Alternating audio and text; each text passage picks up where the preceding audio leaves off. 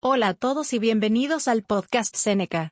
En este podcast vamos a aprender sobre la estructura atómica y los átomos.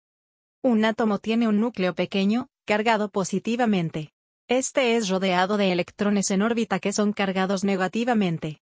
Empezamos con el núcleo. El núcleo de un átomo contiene protones y neutrones. La mayor parte de la masa de un átomo está en el núcleo.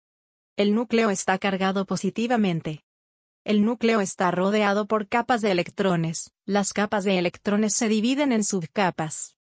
Cada subcapa tiene una energía ligeramente diferente.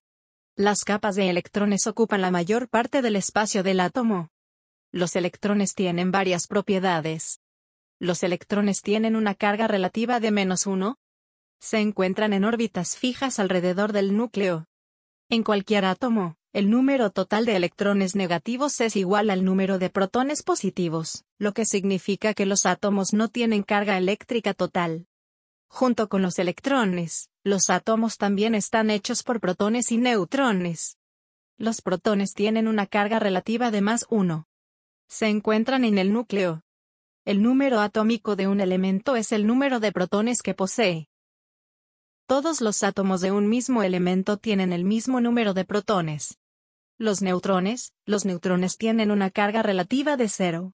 Quiere decir que son neutros. Como los protones, se encuentran en el núcleo.